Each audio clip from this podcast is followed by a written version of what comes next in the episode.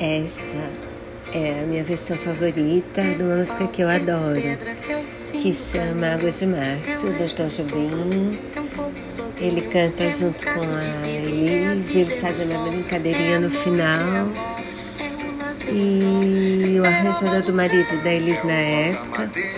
E parece que essa música foi inspirada numa chuvarada mesmo, que o Tom pegou num, numa chácara que ele tinha perto do rio.